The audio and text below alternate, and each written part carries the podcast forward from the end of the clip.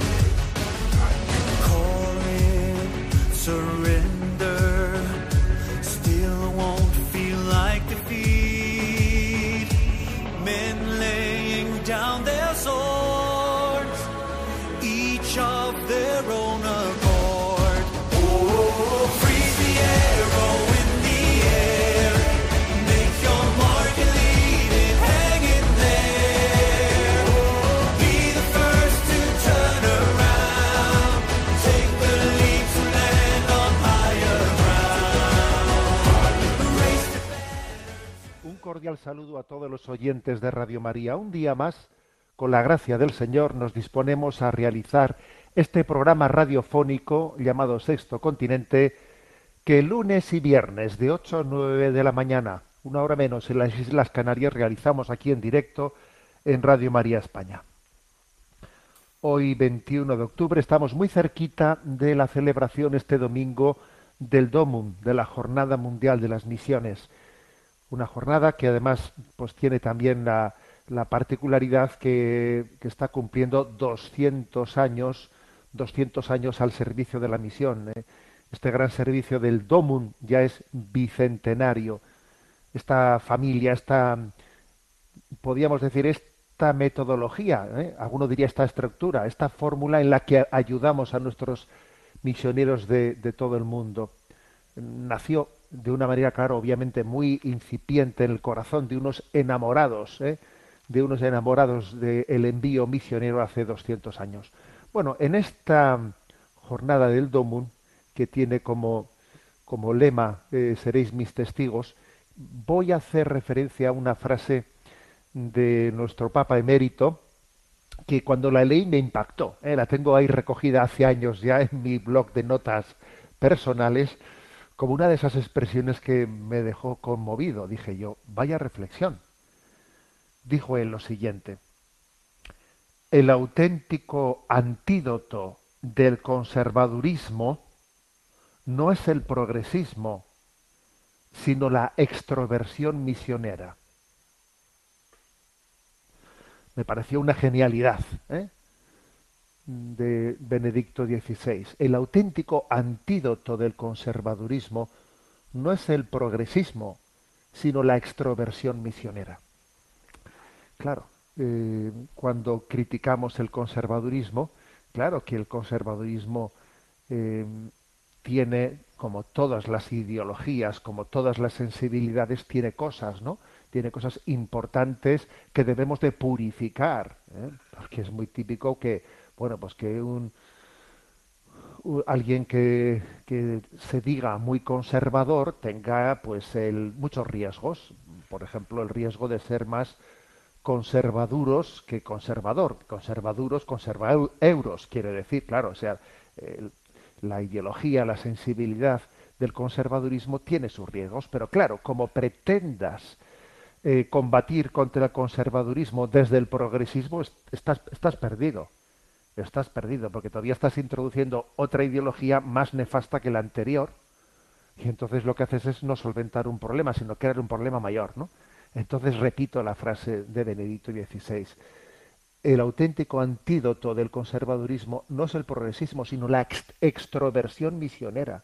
Sí, porque el, espíritu misionero no sana eh, esa tendencia a cerrarme en mí mismo y a conservar lo mío, lo mío, lo mío, ¿no?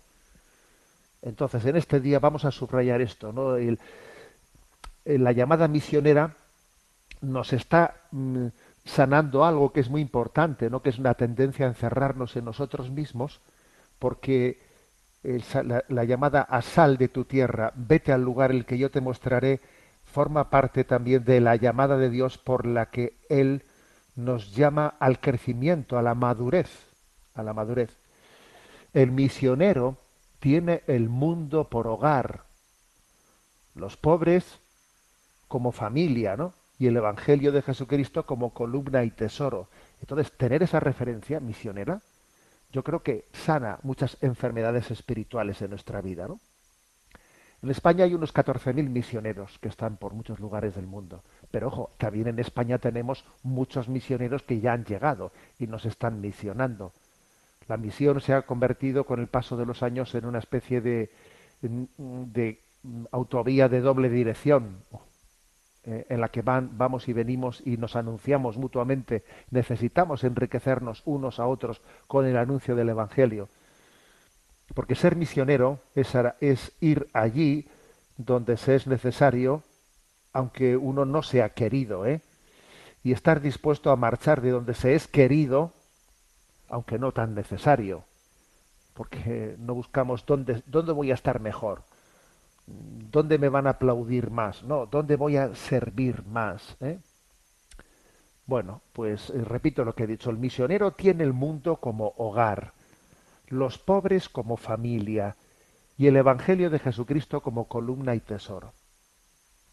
Bueno, pues vamos a vivir con intensidad este domingo, el, domingo de las misiones, el Domun este domingo, porque como decía Benedicto XVI, el auténtico antídoto del conservadurismo es la extroversión misionera, eh, que sana esa tendencia a encerrarnos en nosotros mismos. Feliz domingo del Día de las Misiones. Sexto Continente es un programa que tiene interacción con los que sois usuarios de redes sociales en Instagram y en Twitter a través de la cuenta arroba obispo munilla, con los que sois usuarios de Facebook a través del muro que lleva mi nombre personal de José Ignacio Munilla. Y recuerdo que los programas anteriores de Sexto Continente, porque son muchos los que lo escuchan también en diferido, eh, los tenéis tanto en el podcast de Radio María como en el canal de iVox, eh, que tiene el nombre de Sexto Continente, al cual también se puede acceder fácilmente pues desde la página web multimedia que tiene el nombre del lema episcopal de un servidor en ticonfío.org. Bueno, voy a la primera reflexión después de esta entradilla del programa, voy a la primera reflexión que quiero compartir con vosotros. Y bueno, la he, la he titulado, bueno, la, la, he pensado bajo este, bajo este epígrafe, ¿no? El talón de Aquiles de la democracia. ¿Cuál es el talón de Aquiles de la democracia? Bueno, la expresión talón de Aquiles yo creo que más o menos eh, la entendemos, ¿no? Dentro de la mitología griega se dice, ¿no? Que cuando Aquiles nació, eh, Tetis intentó hacerlo inmortal, sumergiéndolo en el río Estigia. ¿eh? Pero sin embargo, su madre, ¿eh? que es quien la, sumergió, ¿no? Tetis, su madre la sostuvo por el talón derecho para sumergirlo en la corriente, ¿eh? porque se pensaba que si se sumergía en el río quedaba, era invulnerable, era inmortal. Pero claro, le sostuvo le sostuvo por el talón derecho, por lo que este preciso punto de su cuerpo quedó vulnerable, siendo la única zona en la que Aquiles podía ser herido en batalla. Y claro, cuando, fue a la batalla ahí le cayó una flecha en el talón de Aquiles y ahí, y ahí estuvo, ahí estuvo la muerte, estuvo la debilidad. Bueno, por eso utilizo ¿no? ese término de talón de Aquiles, ¿eh? el talón de Aquiles de la democracia. ¿Cuál es el talón de Aquiles de la democracia? Eh, desde una reflexión, obviamente, que la nuestra es la de la doctrina social de la Iglesia. A ver, creo que el talón de Aquiles de la democracia es comprar votos con el dinero que no tenemos, comprometiendo las futuras generaciones. Eh, hacer de las campañas electorales una compra de votos una compra de votos con el dinero que no tienes, y claro, como no tienes dinero, lo que haces es endeudarte más y endeudarte más y endeudarte más, ¿eh? para, bueno, sencillamente comprar votos y comprar votos comprometiendo eh, a las futuras generaciones. Este proceder tan extendido ¿no? En la política de Occidente es algo inmoral. Es algo inmoral, tanto en quien lo ofrece como en quien lo compra. Porque claro, esto, es una inmoralidad que es, que es por ambas partes, ¿sabes? Por quien lo ofrece, por quien lo ofrece, yo te hago esto, te voy a construir esto, te voy a poner todo gratis, te voy a... Está ofreciendo lo que no tiene con el dinero, comprometiendo a las siguientes generaciones, ¿no? El que lo ofrece es una oferta, una- un, ofrecimiento inmoral. El que lo compra, el que lo da por bueno, el que, no, tiene un juicio crítico ante esa y, lo compra y, y lo vota y yo le doy el voto y estoy comprometiendo a las siguientes generaciones, también tiene un comportamiento inmoral. ¿eh? Repito que esta es la tesis que ahora quiero desarrollar un poco en estos próximos minutos. Creo que este es la- el talón de Aquiles de la democracia. ¿eh? Convertir ¿no? pues el sistema electoral en una compra de votos con el dinero que no tenemos, ¿eh? comprometiendo a las futuras generaciones. Entonces, lo, digo esto, pues bueno, porque ahora voy a compartir con vosotros una serie de datos, ¿no? Claro, se acerca en España eh, el, periodo- el próximo curso, el próximo año, perdón, el próximo año va a tener periodos electorales grandes y, y obviamente ya es patente, ya es patente, ¿eh? ya es patente, pues que ya se están, pues se están haciendo acopio de dinero, de dinero público pues para poder ir a la campaña electoral a golpe de chequera, ¿eh? a golpe de chequera. Pues eso, más o menos se calculan que el gobierno de España ya ha hecho una promisión de unos 20.000 millones de euros para que de aquí a las campañas electorales vayamos a golpe de chequera en cada consejo de ministros, pues para ir ¿eh? ofreciendo pues el oro y el moro, para ir de Santa Claus, ¿eh? para ir de Santa Claus, pues ofreciendo, ofreciendo todo lo que se pueda, ¿no? Y obviamente esta es una de las grandes debilidades de la democracia, porque la democracia supone que tengamos madurez. Y claro, si la, si la democracia, perdón, si nosotros no tenemos maduros, si los sujetos que conformamos la democracia, los que votamos, no tenemos madurez, ¿eh? pues entonces eh, la, la democracia se convierte en algo muy distinto a lo que pretendía ser, ¿no? Que es como un sistema en el que todos tenemos corresponsabilidad de gobierno. Se convierte en algo muy distinto. Cuando somos inmaduros y manipulables, ¿eh? pues eh, hay que decir que la democracia se convierte en un sistema en el que muestra todas nuestras debilidades. Hay una famosa cita de San Juan Pablo II que decía, la democracia necesita de la virtud si no quiere ir contra todo lo que pretende defender y estimular. O sea, necesita ser virtuoso. Si no, la democracia te, va a manipular como si fueses, vamos, ¿no? Pues, pues, pues una marioneta, una marioneta. Bueno, voy a dar algunos datos concretos, porque estoy haciendo afirmaciones, ¿no? Pero vamos a datos concretos. Bueno, pues este verano se hizo pública una, una encuesta muy, muy interesante, un estudio muy interesante realizado por dos sociólogos, Juan y Rodón, en un estudio que hicieron en dos- 2.104 pueblos y ciudades de España, o sea, que son el 26% de los municipios, ¿no? Y que además tienen casi el 64% de la población española, o sea que el estudio es muy serio, el estudio es muy serio. Entonces, ¿qué, ¿cuál es el resultado de su estudio? Bueno, pues el, resultado del estudio es tremendo, es tremendo. Lo que se prueba es que si los alcaldes, o si, ¿eh? si, si los alcaldes duplican el gasto en festejos populares, obtienen en las siguientes elecciones 2,5 puntos más de votos.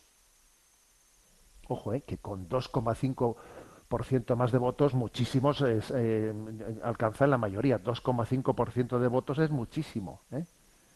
Al revés, si los alcaldes reducen el gasto, en vez de aumentarlo, ¿no? si, lo, si lo reducen, entonces sus resultados empeoran 1,2% porcentualmente. Mm, si lo duplicas, 2,5% más. Si lo reduces, una co- 1,2% menos. ¿no? Ahora, ¿esto qué supone? Pues esto, fijaros, esto supone algo tremendo. ¿eh? Esto, esto es un peligro tremendo. Esto es un peligro porque, pues pan y circo, ¿eh? pan y circo. Yo aquí quiero, quiero eh, pertrecharme en el, en el poder. Venga, ¿qué hago? Venga, más fiestas, más fiestas. Venga, voy a poner, voy a traer aquí yo al, al cantante al que esté de moda. Aquí lo traigo todas las noches y aquí hago yo un fiestón hasta las eh, hasta las 8 de la mañana y luego pondré churros gratis y luego pondré no sé qué y venga, ¿eh? y, qué bueno, y venga, vamos a votarle todo, mira lo que ha hecho este que nos ha dado los churros gratis, ¿no? A ver, es una vulnerabilidad tremenda, tremenda. Eso es un debilitamiento de la democracia increíble, claro. Eso es una devaluación, de la- una pérdida de la caridad moral de la democracia tremenda. Y este estudio, señores, está hecho en España en, este, en, el mes de agosto. eh, se publicó. Quiere decir que es un estudio demoledor sobre la inmadurez que tenemos, la inmadurez, pues eso, ciudadana, que, que nos hace incapaces, ¿no? Incapaces para tener una auténtica corresponsabilidad en el ejercicio de, del derecho a voto, ¿no? Es que la democracia requiere virtud. La democracia no genera la virtud, requiere que la tengas. ¿eh? Bueno, esto por lo que es un estudio este en concreto, ¿no? Luego está el tema de eh, los datos también demoledores de la deuda, de la deuda española. La deuda española, la deuda pública española de dinero público es, es impresionante, ¿no? La deuda que tenemos. Más o menos, España tiene un billón, billón con B y medio, o sea, un billón y 500 mil millones más de euros de deuda. ¿Eh? Casi eh, en números exactos es un billón 427.238 millones de euros. ¿no? O sea, una deuda que va creciendo y creciendo, que en los últimos 20 años se ha multiplicado por cuatro en España, en, cuatro, eh, perdón, en 20 años se ha multiplicado por cuatro, ¿no? Entonces, y venga, yo me endeudo más, y yo me endeudo más, y yo con el dinero que tengo, pues te sigo ofreciendo, te sigo ofreciendo el oro y el moro, el oro y el moro. Claro, esto es un talón de Aquiles grandísimo, ¿eh? grandísimo la democracia. Cada español que nace, cada español que nace viene al mundo antes de haber nacido con una deuda superior a 30.000 euros. Nace un niño y él ya debe, ese niño debe más de 30.000 euros. Alguno dirá, a lo mejor por eso nacen tan pocos. bueno, esto, esto es lo cierto. ¿eh? Esto es lo cierto, que cada el último año la deuda pública ha crecido un 5 5,6%. O sea, el último año la deuda ha crecido 75.000 millones de euros. Venga, a deber más dinero, a deber más dinero. Claro, al final los, los bancos, los bancos eran los dueños del mundo, claro. Entonces uno ve esta situación, ve y dice, dice, este es el talón de Aquiles de la democracia, ¿no? Y uno se acuerda de aquel, de aquella famosa mm, novela, mm, digamos, profético distópica, ¿no? Que la de Un mundo feliz, ¿no? De Aldous Huxley. Y allí había una, un párrafo en la que decía, una dictadura perfecta tendría la apariencia de una democracia, pero sería básicamente una prisión sin muros, en la que los presos ni siquiera soñarían con escapar. Sería esencialmente un sistema de esclavitud, en el que gracias al consumo y al entretenimiento, los esclavos amarían su servidumbre. Vaya párrafo, señores, ¿eh? de esa novela de Un mundo feliz. ¿eh? Bueno, pues entonces creo que este es el talón de Aquiles de la, de la democracia. Es un talón de Aquiles tremendo, ¿no? Decía Chesterton que la democracia puede perderse si los partidos políticos se empeñan en hacer de la política un juego de regatas. Como hagamos de la política en un juego de regatas, venga, yo te ofrezco más, pues yo más, pues yo más, pues yo te doy concierto de no sé quién, pues yo te doy hasta las 8 de la mañana, pues yo te regalo el chocolate y los churros, pues yo no sé qué. A ver, dice él, la democracia puede perderse si los partidos empeñan a hacer de la política un juego de regatas. Recuerdo recuerdo aquel debate ¿eh? hacia ellos, ¿os acordáis? Que, tu- que tuvieron un día, hubo oye, un diálogo, un, un café de, de debate, de esas pocas cosas interesantes que de vez en cuando se ven, en el que debatieron públicamente don Antonio Cañizares y José Luis Rodríguez Zapatero, ¿eh? entonces presidente de España. Bueno, pues tuvieron un encuentro, un café en el que los dos debatieron sobre la visión de la vida, ¿no? Creo que recordar que entonces don Antonio Cañizares no, no- no era cardenal, eh, y- pero sí, José Luis Rodríguez Zapatero sí que era presidente de gobierno. Y entonces, me acuerdo que en aquel debate, Monseñor Cañizares dijo una expresión, no hay democracia sin conciencia. Y por el contrario, José Luis Rodríguez Zapatero dijo, no, no, la democracia es la conciencia. Aquí, está, aquí está la gran diferencia. Claro, Rodríguez Zapatero dice, no, no, la democracia es la conciencia. Ya, ya, la democracia es la que manipula las conciencias, ¿no? No, en realidad lo cierto es lo que decíamos, señor Cañizares, no hay democracia sin conciencia. Es que si no hay una conciencia formada, si no somos maduros, eso no es una democracia, es una forma de manipular a la gente. No es cierto lo que decía Rodríguez Zapatero, la democracia es conciencia. No, la democracia no es conciencia. La democracia no, no genera la virtud, la supone. Tiene que haber virtud para que la democracia se desarrolle adecuadamente, ¿no? Bueno, este es el talón de Aquiles eh, de, la, de la democracia. Es el talón de Aquiles. Este es un tema muy serio, porque a partir de ahora ya os digo yo que esto va a ser un espectáculo. ¿eh? Es como eh, sentarse y empezar a ver eh, cada vez el noticiario diciendo, venga, ahora viene aquí Santa Claus, venga, y reparto esto y reparto lo otro. Y todo el mundo pues diciendo, ay, me toca, no me toca, no, me ha tocado. Que Dios nos dé la gracia de, de crecer en virtud y madurar, y madurar en la vida. Bueno, vamos a ir adelante porque creo que, que el programa de hoy tiene, va a tener también momentos importantes. Daremos una, una parte especial eh, de participación a los oyentes con bastantes preguntas interesantes que han llegado. Sabéis que hay un correo electrónico sextocontinente arroba radiomaria.es al que podéis hacer llegar preguntas, aportaciones. Y bueno, antes de ponernos a atender las primeras, como el domingo he dicho que es el día del Domún, vamos a cantar, vamos a mm, orar, vamos a escuchar este canto de brotes de olivo, envíame.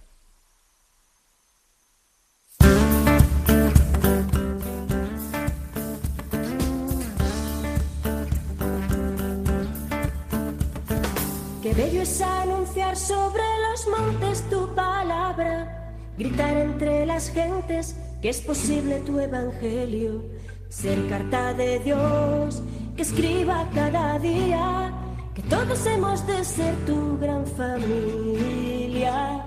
Qué bello es anunciar sobre los montes tu palabra, gritar entre las gentes que es posible tu evangelio, ser carta de Dios que escriba cada día que todos hemos de ser tu gran familia.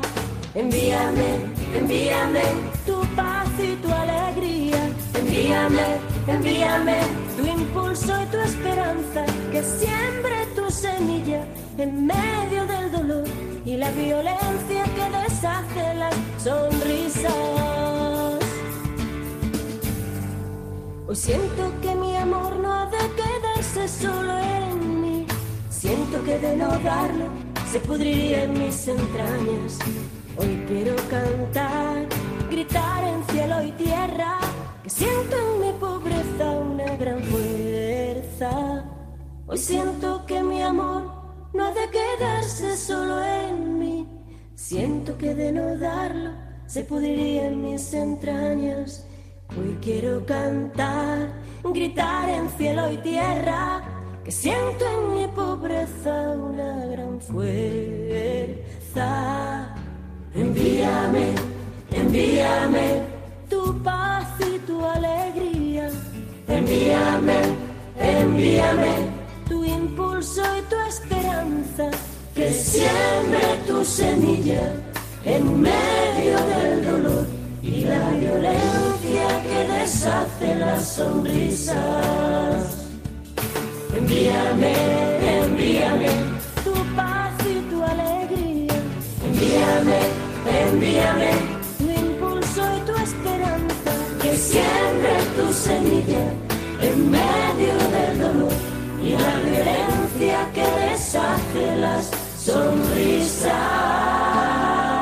Que siembre tu semilla en medio del dolor y la violencia que deshace las sonrisas.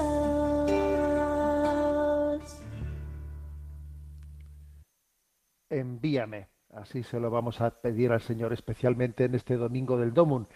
Y esos misioneros que han sido enviados en el nombre de toda la Iglesia también representan, nos representan a nosotros, porque yo también he sido enviado por el bautismo. Si yo he sido enviado y hay ahí unos misioneros que lo han dejado todo y han hecho del mundo su hogar. Y han hecho de los pobres del mundo su familia, ellos me representan, en cierto sentido estoy yo en ellos, soy yo parte de esa misión.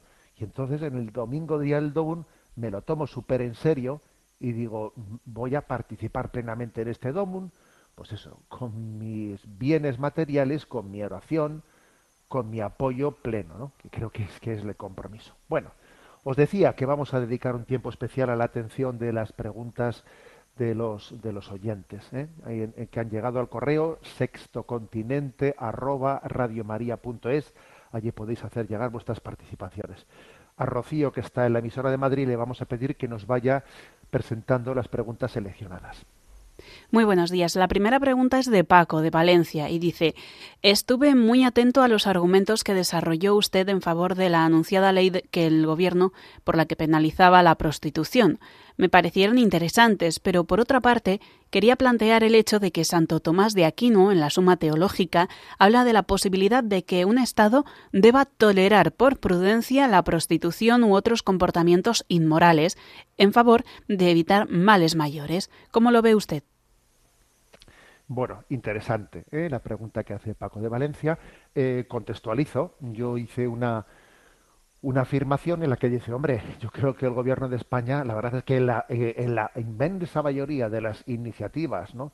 de la batería de, de iniciativas que, que, ha que ha tomado, es criticable, porque la mayoría de, de todas las leyes que está promulgando, que afectan al tema de familia, vida, educación, todas ellas parten de, vamos, pues de, de unos presupuestos contrarios a una antropología natural, a, una, a un humanismo cristiano, a una visión de la familia, vamos, o sea, y, desde luego no creo que sea yo, eh, no, no creo que yo me haya quedado mudo, ¿no? Mudo criticando tales cosas. O sea, habéis visto que yo las he criticado con contundencia y lo seguiré haciendo. Ahora, digo yo, oh, para una mm, ley en concreto, ¿no? Que creo que, que bueno, que aunque parta de una sensibilidad feminista, eh, de una, quizás no parte, obviamente, desde una antro- desde una concepción antropológica eh, íntegra, no, pero claro, desde una sensibilidad feminista, pues el hecho de que el gobierno diga que la prostitución, que el sistema de la prostitución es indigno, es irrespetuoso, ¿no? hacia la mujer, ojo, también hacia el hombre, pero bueno, ¿eh? Que es irrespetuoso y que ponga en marcha pues una ley de penalización o de ilegalización de la prostitución, yo creo que es que, tiene que ser aplaudido, que tiene que ser apoyado. No por el hecho de que lo haga el gobierno, ahora nos vamos a poner en contra, no. La verdad es la verdad, la diga Agamenón o su porquero. O sea, creo que, que tenemos que, que- tener objetividad. Bien, ese, era- un poco el, eh, de dónde, de dónde nació la cuestión, ¿no? Eh, pero claro, lo que dice Paco es interesante, porque es cierto que Santo Tomás de Aquino habla, claro, de que a veces eh, un gobierno recto, un gobierno recto, pues para poder gobernar tiene que mm, también tolerar ciertas cosas que aunque sean inmorales, pues igual no es prudente que desde, desde la legislación se entre a, legislar en ellas. A ver, voy a poner algún ejemplo. Las infidelidades matrimoniales. A ver, es algo mm, verdaderamente inmoral, o sea, de una inmoralidad absoluta.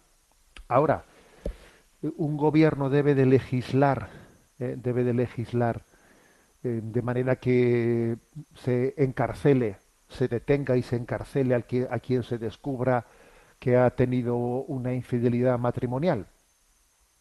Ojo, que también eso que ha hecho esa persona no, eh, no, no se lo ha hecho únicamente a sí misma, se lo ha hecho a su mujer, se lo ha hecho a sus hijos, se le ha hecho al conjunto de la sociedad. O sea, es un, es un daño que ha hecho, eh, no, no, no es algo meramente de su fuero interno, no, lo que no, lo que ha hecho tiene muchas consecuencias sociales. Ahora, sería prudente, ¿no? Pues que un Estado dijese, venga, pues queda prohibida la infidelidad matrimonial y al que se le descubra siendo infiel a su mujer, pues tendrá de tres a cinco años de cárcel.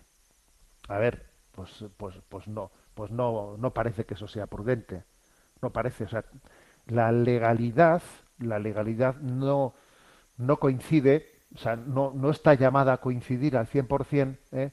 con, la, con la moralidad. Hay cosas que serán inmorales claramente, pero no serán ilegales. ¿eh? Ilegales. ¿eh? Entonces, esta, este, esta reflexión es obvia. ¿eh? Es obvia. Eso que vemos en los países islámicos, ¿no? De, fundamentalistas, en los que eh, si alguien eh, se ha descubierto una infidelidad matrimonial, se detiene, se le da públicamente no sé cuántos azotes y tal. A ver, entendemos que, mm, que la legislación civil no puede coincidir con la legislación moral. La legislación civil está, pues, más o menos un poco para que entre todos conformemos un mínimo, un mínimo, ¿eh? Un mínimo de, respeto entre todos para que la sociedad sea go gobernable. ¿eh? O sea, no podemos pretender, sería excesivo, que las leyes humanas sean capaces de recoger todos los aspectos de la ley moral. Más bien buscamos en ella un mínimo de, que, que garantice una convivencia justa. Vale. Entonces, desde ese sentido, dice Santo Tomás de Aquino que es posible que un Estado tenga que tolerar eh, eh, por, por, prudencia ciertos comportamientos, como podría ser la prostitución. Ahora voy a decir una cosa. La prostitución, eh, la prostitución es muy difícil el punto intermedio. O, o, la prohíbo o la legalizo con todas las consecuencias. Y claro, y si la legalizo con todas las consecuencias, pues entonces supone que yo estoy aquí, bueno, pues diciendo, pues eh, esto forma parte de la economía y tendrán que pagar IVA y entonces eh, será reconocido con, con un, como un trabajador con todos sus derechos. Entonces, claro, si yo eh, estoy legalizando ¿no? la, la prostitución con todas las consecuencias que eso supone, de alguna manera me estoy haciendo cómplice. Una cosa, una cosa es tolerar, al, tolerar algo y otra cosa es legalizarlo con todas las consecuencias haciéndote cómplice de ello. ¿eh? Pues por ejemplo, pues tendremos representantes sindicales, sindicales de la prostitución. Eh, habrá que distinguir qué tipo de IVA se le pone al servicio de la prostitución. Habrá que, claro. Entonces el Estado se hace cómplice de una manera increíble de algo que es indigno, de algo que es indigno. Y quiero repetir algunos de los argumentos que, eh, pues que manifesté para entender de cómo, de cómo la prostitución es indigna y es contraria a la propia dignidad, ¿eh? dignidad del ser humano. Y puse un ejemplo, ¿eh? que lo voy, a, lo voy a aquí repetir y formular con más, con más detalle. Puse el ejemplo de, a ver, el Estado prohíbe la venta de órganos. Los órganos no se pueden vender se pueden donar. Uno puede donar un riñón suyo a otra persona. Uno puede donar sangre, pero no puede vender sangre. La sangre no se vende. La sangre se dona. En el sistema español está prohibido vender sangre. Porque se entiende que estamos hablando de, de algo que afecta a la dignidad de la persona y no está en venta. No está en venta. Entonces, el sexo no se vende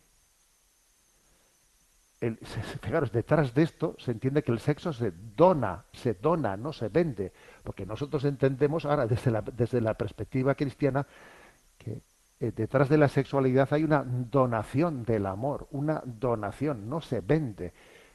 Una mujer no está en venta, un hombre no está en venta. Voy a vender mi sangre, voy a vender mi sexo, voy a vender mi cuerpo. Eso es indigno, ¿eh? es indigno. Y además, vamos a ser claros, es obvio que detrás, que en el entorno, en el entorno de la prostitución hay, bajo su amparo, pues hay toda una, toda una serie de, inmundicia moral increíble, como son, pues, eh, la trata, ¿eh? la trata de, personas que en el fondo, pues, están siendo esclavizadas, que son traídas desde otros lugares para que después mm, paguen el precio de su, de su billete, de su desplazamiento o de la mafia que les ha acogido con servicios de prostitución el entorno de la prostitución también está siempre ligado a las drogas, porque claro, para, para degenerar, la degeneración de las drogas, eh, pues es claro, claro. ¿eh?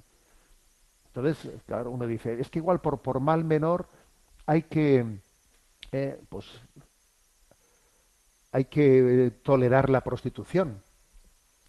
Y, y pregunto yo, y las drogas también, ¿no? por el mal menor habrá que habrá que también pues, tolerar las drogas no hay cosas hay cosas que no que por el desarrollo que tiene la economía etcétera no admiten el limbo cada vez menos admiten un limbo, y el limbo ahora, tiempos de la Edad Media pues podría estar la prostitución medio escondida y eh, estaba en un limbo en el que ni se ni estaba prohibida pero ni estaba perseguida. Pero es que actualmente en la economía actual las cosas o las legalizas con todas las consecuencias o las prohíbes o las prohíbes porque claro entonces qué vamos a ponerle le vamos a poner IVA venga vamos a poner un IVA distinto a la cocaína mm, de al cannabis venga, le ponemos al cannabis de tanto por ciento de IVA, que tribute la droga, que tribute eh, el, no, es que no existe punto intermedio entre la legalización con toda la complicidad que eso supone, que nosotros estemos recogiendo impuestos, ¿no? Impuestos con la, con la destrucción de personas, consumiendo droga o recaudando impuestos, ¿no? que nuestro sistema fiscal también se esté enriqueciendo de actividades tan tan, tan inmorales, ¿no? O sea, no podemos permitir eso. Por eso me parece que la acción del gobierno, la que dice vamos a penalizar la prostitución, es la adecuada, es la adecuada.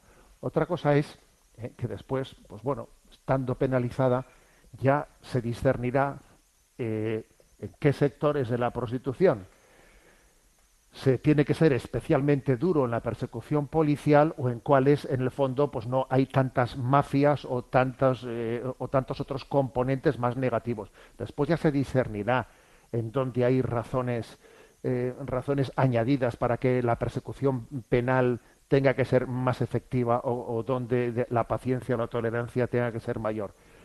Pero me parece adecuado eh, la penalización de, la, de la prostitución y esa referencia que ha hecho Paco, ¿no? Sobre que también, digamos, en el pensamiento de Santo Tomás de Aquino se decía que, bueno, pues que mm, un gobierno también tendrá que ser tolerante con ciertas cosas inmorales, porque tampoco la legislación va a, coincidir al 100% con la, con la moralidad. Obviamente habrá muchas cosas inmorales que no lleguen a estar recogidas en el Código Penal. Pues claro que sí, ¿eh? claro que sí pero algunas sí, ¿eh? algunas sí. ¿eh? Y, igual que tenemos claro que la violencia, la violencia doméstica, tiene que estar recogida en el Código Penal, pues también vamos a decir que la, venta de la dignidad del ser humano, de, una mujer, de un hombre, la venta de tu dignidad, tiene que estar recogida en el Código Penal, porque si no, tu vulnerabilidad es, es, es máxima. Bueno, Adelante con la siguiente pregunta. Pamela de Málaga comenta, vi el mensaje que envió a redes el 18 de octubre con la frase del Papa Francisco, la fe se transmite con la leche materna, acompañada de una bella imagen de una madre comulgando acompañada de sus tres hijos pequeños. En torno a las reacciones generadas, observé que alguien criticaba su afirmación, en realidad la afirmación del Papa, con el siguiente argumento. La fe no se transmite, señor obispo, se testimonia. La radio transmite un mensaje, un empujón transmite un movimiento, la genética se transmite de padres a hijos, la fe, sin embargo, no. Si fuera tan automático no haría falta ni las catequesis. La fe se contagia por el testimonio. ¿Podría usted expresar cómo se debería contestar a quien realiza esta crítica? Bueno, bien, agradezco eh, esta pregunta de Pamela yo tengo que decir que, vamos, que cuando envío un mensaje a redes, pues luego ahí lo dejo y no estoy interactuando. Si alguien se pone a criticar el mensaje, no, la vida no nos da para más. Y, y no, claro, no sigo las críticas, confío en que ya hay otras personas alrededor que, que ya contestarán ¿eh? pues, pues, desde la sensibilidad católica, aunque yo no sea el que conteste las cosas, ¿no? Porque es verdad que en, en, torno a la presencia de un obispo en redes sociales, pues también hay muchas personas que colaboran con él, aunque yo no las conozca, pues que ellos también, si alguien dice una cosa, contesta. Pero bien, eh, yo mandé esa imagen, ¿no? La imagen con una frase muy bella, ¿no? La fe se transmite con la leche materna es una expresión del Papa Francisco que obviamente, a ver, lo primero que hay que entender es, hay que entender las expresiones metafóricas, por Dios. ¿Eh? Cuando se dice la leche, la, la, fe se transmite con la leche materna, no se está diciendo es que la transmite la lactosa. No, a ver, por Dios, es una imagen metafórica. ¿eh? Se está diciendo que, que es que, claro, la fe, en el fondo, una madre es capaz de transmitirla a su hijo porque le está transmitiendo su convencimiento más íntimo, le está transmitiendo al mismo tiempo que le da a, a amamantar, que o sea, está tan, tan en contacto con ella, el niño, eh, que claro, que, que, tiene una capacidad transmisora impresionante. ¿eh? Impresionante. Bueno, esa es, por lo tanto, es una, una, una, imagen metafórica. La, imagen, la fe se transmite con la leche materna. Y con respecto a la crítica de ese señor, ¿no? ¿Qué dice el señor obispo? No, a ver, la fe no se transmite, se, tras, se testimonia. A ver, vamos a, a, matizar la cosa. Yo creo que detrás de esa expresión también hay un error teológico, ¿eh? Eso de que la fe no se transmite, se testimonia. La fe es un don de Dios. ¿eh? No es una mera elección del hombre, que alguien me lo testimonie y yo lo elegiré. Ese es un concepto un tanto pelagiano. La fe es un don de Dios un don de Dios que Él transmite eh, por la palabra, por los sacramentos, eh, por, por, tantas formas de gracia, de gracia actual. Luego la fe sí se transmite. Ahora, tiene que ser acogida. Es una transmisión que también luego supone tu acogida. Pero eso de que la fe no se transmite, sino que solo se testimonia, con todos mis respetos, está escondiendo una herejía pelagiana. No digo que quien haya dicho eso sea un hereje, porque claro, para ser un hereje hay que tener una, una contumacia eh, en lo que se está afirmando, pero eso de que la fe no se transmite, solo se testimonia y luego cada uno la elige, no, eso es, eh, eso es herético. ¿eh? La fe es un don de Dios y se está transmitiendo en la fuerza de la palabra, porque cada vez que hay una palabra, el Espíritu Santo también a través de esa palabra está llegando a nosotros como una flecha, para entendernos, como una flecha que Dios te dirige, te transmite. Obviamente tú vas a tener que cogerla. También tiene que haber un acto libre, un acto libre en la acogida. Pero no es un mero testimonio, no, no, es una transmisión. Es una transmisión en la que, en la que el Señor se implica personalmente con nosotros. Y en esa transmisión se puede servir de nuestros padres por eso utilicé esa expresión, la fe se transmite con la leche materna. Se puede servir de nuestros padres, se puede servir de personas concretas que han sido un referente para nosotros, en las que vimos, hemos visto un testimonio, eh, un testimonio mmm, maravilloso, ¿no? Un testimonio que nos ha impactado. Dios se ha servido de personas para impactarnos. Ha habido personas que han sido como altavoces de Dios, desde los que Dios nos ha transmitido cosas. Claro, ahora tenemos nosotros que que llegar a, a, a cogerlas, a personalizarlas, ¿no? A personalizarlas plenamente.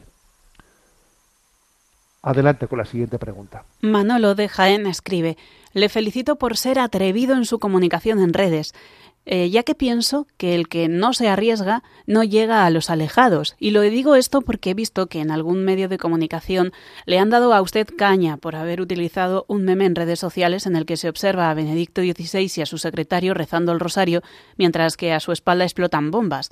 ¿Cree usted que se equivocó al elegir la imagen? ¿Cuál era el mensaje que quería transmitir? Bueno, vamos a ver. Está claro que también para poder evangelizar yo creo que hay que arriesgarse. ¿eh? o sea, esa famosa expresión mm, del Papa Francisco, prefiero una iglesia herida, ¿eh? herida por haber intentado evangelizar, ¿no? que una iglesia, digamos, sin ninguna herida, porque se ha quedado en el despacho tranquilita, sin arriesgarse, yo le aplicaría algo, algo como esto, ¿eh? algo como esto. O sea, estar presente en redes sociales eh, por parte del obispo, claro que implica eh, un cierto riesgo. Si dices, ay, si no me meto en líos, pues casi igual me voy a quedar en casa tranquilo, ¿no? Porque luego, total, a ver, claro que existe ese riesgo, pero bueno, pero es que tenemos que llegar al mundo alejado. Pero es que hay muchísimas almas que no que no conocen a Jesucristo y conviene, ¿no? Que, o sea, que tenemos que buscar fórmulas para, para cómo llegar a los corazones, ¿no? Pero bueno, yendo un poco a lo que a lo que plantea. Sí es cierto que envié, eh, envié una imagen, que obviamente es un fotomontaje, un fotomontaje que no lo he hecho yo, porque pues voy a decir que yo me sirvo de muchas personas que me envían cosas y me dicen, José Ignacio, que, que, hemos hecho esto, hemos encontrado esto, igual usted, y me mandan cosas y muchas cosas que me manda la gente, yo pues si el Señor me inspira algo, pues lo, lo utilizo, ¿no? Y claro, es un fotomontaje, un fotomontaje en el que se le ve a Benedicto XVI, claro, más, más joven de lo que está ahora, eh, paseando con su secretario y rezando los dos el rosario, ¿no? Y a su espalda, pues en el fotomontaje hay explosiones de, de, bombas como que detrás están, están atacando, ¿no? Entonces, el texto, el texto que acompaña, ¿no? Pues ese fotomontaje es el de el poder del rosario. El rosario tiene un gran poder, ¿no? A ver, obviamente con eso no estoy diciendo que esas bombas de atrás las haya lanzado el Rosario, todo lo contrario. Lo que estoy diciendo es que frente a un mundo que está en llamas, frente a un mundo en el que la guerra está, nos estamos destruyendo, incluso entre cristianos, ojo, entre cristianos, porque lo que está pasando en Ucrania y en otros lugares del mundo donde también hay guerras silenciadas que los medios de comunicación no hacen eco, a veces son guerras entre hermanos cristianos. Y eso es terrible. ¿eh? Es terrible.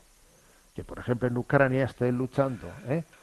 ortodoxos frente a ortodoxos. A ver, eso no, no, sé si lo hemos pensado, pero eso es terrorífico. Eso es un fracaso tremendo. ¿eh? Eso, es, eso es, una, es como dejar patente que al final no ha habido suficiente, o sea, que lo, los nacionalismos han terminado por ser más eh, determinantes que tu fe. O sea, aquí lo, determinante no es tu fe, oye, que se tiene mi misma fe. O sea, que compartimos los mismos ideales y nos estamos matando. Pero qué desastre es esto. Bueno, bueno cierro paréntesis que me estoy yendo por otro lado. A lo que iba es que, que detrás de, ese fotomontaje se ven unas explosiones ardiendo, ¿no? Y, y el mensaje dice el poder del rosario, es decir, a ver, frente, frente a la guerra en el mundo, frente a un mundo que se destruye, un mundo que, que está petando, como se dice, un mundo que, que, está fallando ¿no? en, sus, en sus bases, ¿cuál es el, poder del rosario? Es el rosario, eh, nuestra arma determinante, ¿no? Es el arma de los pacíficos, el arma de los pacíficos es el rosario, ¿no? Entonces, bueno, pues el obispo coge manda ese mensaje, el poder del rosario y te viene y te critican no sé quién, porque el obispo manda una imagen indebida, pues muy bien, pues mande usted una mejor, ¿sabe? Pues ya está. Además, ¿sabe lo que le digo? Que, que tampoco es obligatorio ¿eh? seguir la cuenta de otro, o sea, que cada uno sea libre, me explico, que cada uno sea libre, pero tenemos que intentar transmitir ¿no? un mensaje, y yo creo que el mensaje es este. Eh, el rosario, tomado en nuestras manos, ¿no? Es el arma, el arma de los pacíficos, el arma con la que María, reina de la paz, reina de la paz, quiere darle la vuelta a esta gran crisis, a esta gran crisis que tiene, que, que, que, está padeciendo el mundo, ¿no? Bueno, vamos a tener, aunque sea brevemente, brevemente en nuestro momento Chesterton, que lo tenemos un poquito olvidado, ¿no? Y, y tenemos que ir avanzando en ello. Vamos a ver nuestro momento Chesterton. dentro de los aforismos que solemos ir reflexionando de frases dichas por Chesterton a lo largo de todas sus obras, entresacadas, ¿no? Para, para que nosotros podamos reflexionarlas, hoy nos toca, vamos por orden alfabético, en el libro Un buen puñado de ideas, eh, y nos toca la expresión, el término sexo. Y entonces he recogido unas cuantas citas en las que Chesterton habla de sexo. Bueno, voy a decir una cosa, que nadie piensa que Chesterton es alguien, es un moralista. No, Chesterton no es un moralista. no es nadie que hizo una reflexión eh, ordenada, ordenada sobre la sexualidad. No, eso no lo hizo nunca. Pero sí que en artículos suyos, en periódicos, en obras suyas, hace algunas referencias que, como siempre, pues siendo Chesterton quien es, pues son muy interesantes, ¿eh? muy interesantes. Eh, primero, una, una referencia que, él solía hacer con cierta frecuencia era ver cómo Dios había ligado, ¿no? Eh, a un instinto, a, o sea, la, la, sexualidad estaba ligado un instinto a, a uno de, podríamos decir, de las columnas principales, a la columna principal de nuestra sociedad, que es la familia. Y una frase de Chesterton es, el sexo es un instinto que produce una institución, la familia. Bueno, eh, él juega con las palabras, ¿no? Instinto, institución. Dice, el sexo es un instinto que produce una institución, la familia. Y con ello está, está subrayando el hecho de que mira a Dios cómo ha hecho las cosas. O sea, es decir, también para preservar la familia, para que la familia tenga una continuidad natural, lo ha ligado también a un instinto, al instinto de procreación, ¿no? La sexualidad, como está también ligada a un instinto del hombre, garantiza de alguna manera la continuidad de la, de la humanidad. ¿eh? Pero bueno, es muy, digamos, eh, intuitivo, ¿no? Instinto, institución. ¿eh? Bueno, mm, signos para discernir la vivencia sana sana de la sexualidad. ¿eh? Una frase de Chesterton dice, el instante en que el sexo deja de ser un sirviente, se convierte entonces en un tirano. Ojo con esta expresión. Dice, en el instante en que el sexo deja de ser un sirviente, se convierte en un tirano. Es una expresión que tiene mucha actualidad. A ver, el sexo tiene que ser un sirviente, tiene que ser un instrumento para la expresión del amor. Cuando el sexo deja de ser un sirviente, entonces ya no es un instrumento, sino que es un fin. Y si el sexo se convierte en el fin por sí mismo, es un tirano. Es un tirano porque te acaba atrapando. Es como una adicción, una obsesión. Luego, fíjate, ¿no? ¿Qué, reflexión ha hecho aquí Chesterton? Eh? Diciendo, a ver, ¿el sexo qué es? ¿Un sirviente o, es un tirano? La clave está en, cómo entendemos, ¿no? Claro, ¿cuál es la vocación de la sexualidad? La vocación de la sexualidad, ¿qué es? Eh, ¿Expresar el amor o buscar el placer, sin más? A ver, si yo, si yo creo que la finalidad del, del sexo es buscar el placer, entonces te digo yo que será tu tirano. Si yo creo que el fin de la sexualidad está en expresar el amor, entonces no. Entonces será tu sirviente, el instrumento de expresión. Sigo adelante con otra expresión. Esta es interesante, ¿eh? escuchadla. El sexo y la respiración son casi las dos únicas cosas que suelen funcionar mejor cuanto menos nos preocupemos de ellas. Es decir, mira, para que la respiración funcione bien, tú tienes que estar despreocupado de tu respiración. O sea, es que respiras sin darte cuenta. Como empiezas a decir, ay, que no respiro bien. A ver, a ver, a ver si cojo bien el aire. A, ver si echo bien el aire. A ver, que no, que tengo que tener más capacidad interior torácica. A ver, como tú te obsesiones así con la respiración, estás perdido. La respiración tiene que ser algo casi, digamos, que, lo inconsciente. Dice, con el sexo tiene que pasar algo por el estilo. ¿eh? Dice, el sexo y la respiración son casi las dos cosas únicas que suelen funcionar mejor cuanto menos nos preocupemos de ellas, porque no hago del sexo una obsesión, porque es un instrumento de expresión de amor y no es un fin en sí mismo. Y hoy en día, pues ya ves tú, pastillas, no sé, pastillas eh, eh, pues para que para tener más excitación sexual, eh, técnicas de no sé qué. A ver, hemos dicho del sexo un fin, un fin, no un medio. Potente Chesterton, ¿eh? Bueno, repito porque es que es una frase para la eternidad. El sexo y la respiración son casi las dos únicas cosas que suelen funcionar mejor cuanto menos nos preocupemos de ellas. Bueno. Luego, claro, él subraya mucho pues, la perversión del amor desde la lujuria. ¿eh? Dice en una frase suya, hablan de amor libre, pero se refieren a algo diferente, mm, algo diferente, que tendrían que hablar de lujuria libre. Dice, no diga usted amor libre, que está pervirtiendo la palabra amor, diga lujuria libre. Y dice en otra expresión, los que identifican la lujuria con la vida hacen que ambas cosas resulten repugnantes y por tanto hacen algo peor que animar al pecado, animan al desánimo. Curioso esto, ¿eh? Dice, cuando alguien anima la lujuria, está animando al desánimo. Pues que, claro, pues porque la lujuria tiene un recorrido tan corto y luego uno se queda tan vacío y tan exprimido, dice, el que anima a la lujuria, el que promueve la lujuria, está haciendo, no, no únicamente está promoviendo o animando al pecado, sino que está promoviendo el desánimo, el vacío interior.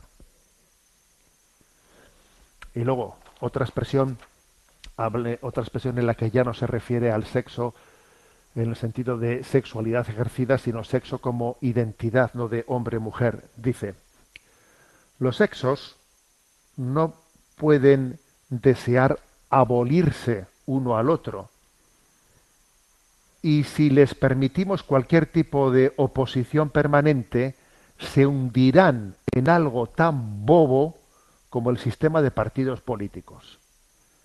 aquí está hablando Chesterton contra esa eh, dialéctica de, mm, de machismo contra feminismo, feminismo contra machismo, con esa especie de dialéctica entre entre sexo masculino y femenino, ¿no? Dice, esa dialéctica de lucha entre sexos es una estupidez, ¿no? Repito, los sexos no pueden abolirse el uno al otro, y si les permitimos cualquier tipo de oposición permanente, se hundirán en algo tan bobo como el sistema de partidos políticos, que dice que los partidos políticos, ya ves Chesterton como criticaba, ¿no? a este sistema de, de partitocracia, ¿no? Diciendo, a ver, no está más que para los trastos unos a los otros a la cabeza.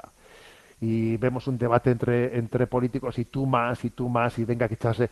Si hacemos la relación entre el hombre y la mujer, pues un tipo de relación así como los partidos políticos tirándose los trastos a la cabeza, es que perdemos el don más sagrado que, que, que anida en la sexualidad, que es la comunión la comunión. La sexualidad persigue la comunión. ¿eh? Bueno, tenemos el tiempo cumplido. La bendición de Dios Todopoderoso, Padre, Hijo y Espíritu Santo, descienda sobre vosotros. Alabado sea Jesucristo.